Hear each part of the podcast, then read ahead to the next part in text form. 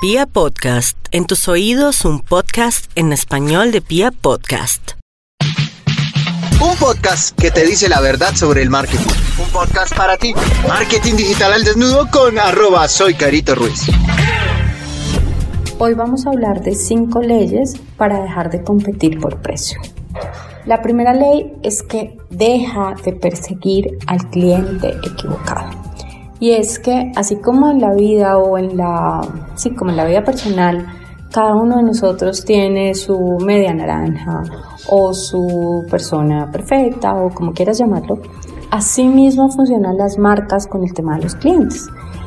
Muchas veces el error más grande no es que nuestro precio esté mal o no es que nuestro producto no valga lo que nosotros pusimos en nuestro tarifario. Muchas veces el problema es que estamos trabajando con el cliente equivocado o estamos persiguiendo al cliente equivocado.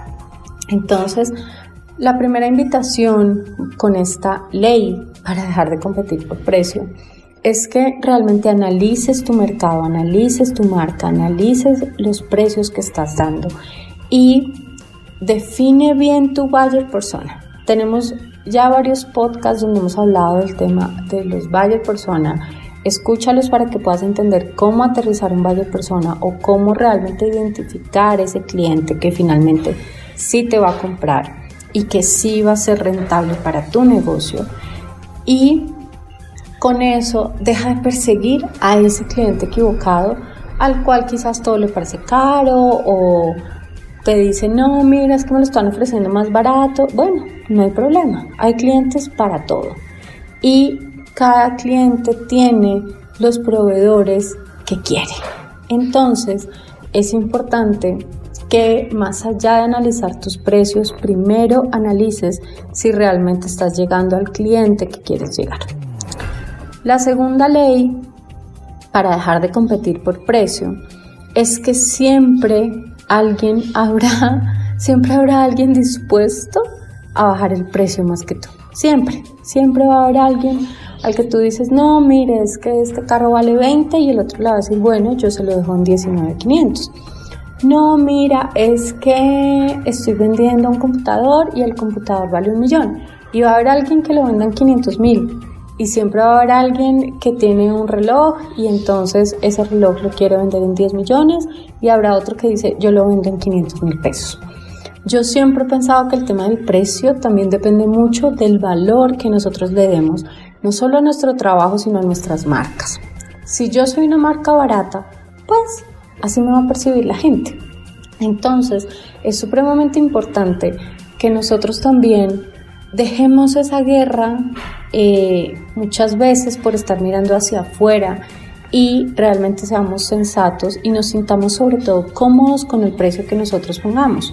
Hay personas que les parecerá barato, habrá otras que les parecerá costoso, no importa, lo importante es que sea un precio justo, que sea un precio aterrizado con el servicio o el producto que estés ofreciendo y que además sea un precio con el que tú te sientas cómodo para trabajar.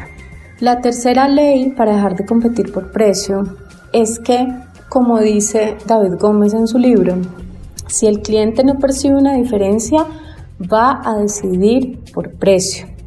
Y muchas veces los clientes no mm, ven las diferencias de nuestros negocios o de nuestros servicios porque nosotros no se las hemos sabido expresar porque nosotros no hemos sabido decirles cuáles son realmente esas diferencias que tenemos, por qué debe pagar más, en este caso, por un servicio, y cuál es la diferencia con las otras cosas que se está encontrando en el mercado.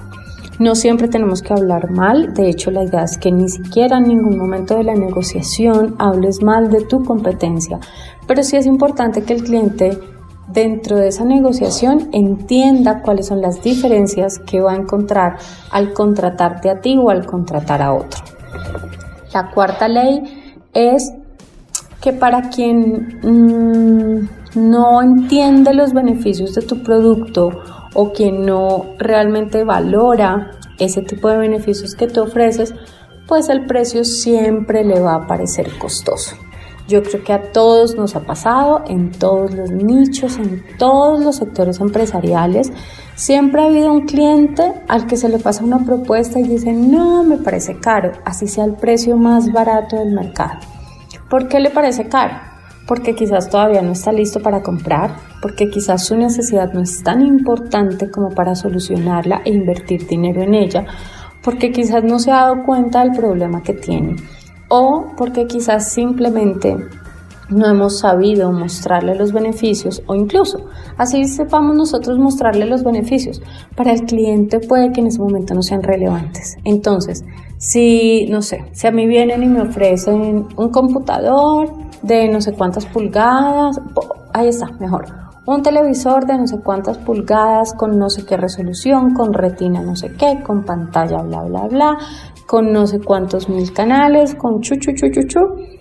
Claro, puede ser muy bonito, para mucha gente podrá ser muy atractivo, pero si me lo ofrecen a mí, que yo no miro televisión, no pagaría ni un peso por él, ¿sí? Entonces a veces no se trata tampoco del producto. Puede ser que el cliente no sea, pero además puede que es que los beneficios que tenga mi producto no necesariamente sean beneficios para mi cliente. En mi caso, que yo no veo televisión, así me ofrezcas el mejor televisor del mundo, no voy a invertir ni un peso en él, así me lo regales. No voy a invertir un peso en él porque no me interesa, porque no veo ningún beneficio en el producto. Y por último, vamos a hablar de mm, como esa última ley para que dejemos de competir por precio, es que muchas veces cuando yo les pregunto a los clientes, bueno, ¿y este producto para quién es? ¿O quién es quien normalmente te compra? La gran mayoría de las personas, tanto en empresas grandes como pequeñas, me responden, no, mira, este producto lo puede consumir cualquier persona. Esto lo puede comprar todo el mundo. y no hay nada más equivocado que esto. Porque cuando nosotros queremos o pretendemos que nuestro producto lo compre todo el mundo o lo consuma todo el mundo, al final no llegamos a nadie, al final no conocemos a nadie y al final no generamos estrategias efectivas para un nicho. Entonces es supremamente importante que aterrices tu nicho. No todos los productos son para todo el mundo. No es cierto que el producto lo compra todo el mundo y eso pasa incluso en las marcas de consumo masivo. Piensen, por ejemplo, en huevos. Ok, ¿qué porcentaje de la población puede consumir huevos? Seguramente un, no sé, me voy a inventar la cifra, un 70%.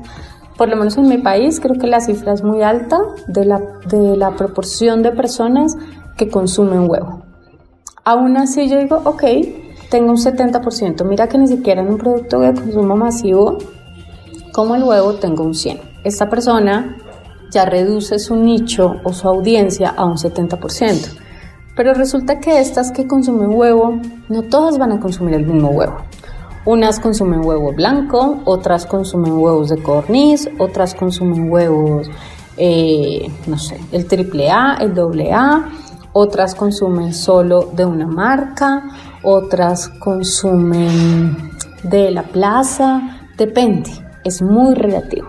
Entonces, así tú vendas huevos, tú necesitas tener muy bien segmentado tu nicho de realmente quiénes van a comprar tus huevos, tu marca de huevos, en dónde va a estar ubicada, cuáles son esos canales de distribución y quién va a estar interesado en pagar el precio si tu precio llegara a ser más costoso. Espero que les haya gustado este podcast, esta cápsula. Los invito a que me sigan a través de redes sociales. Todas mis redes, en todas mis redes aparezco como soy Carito Ruiz.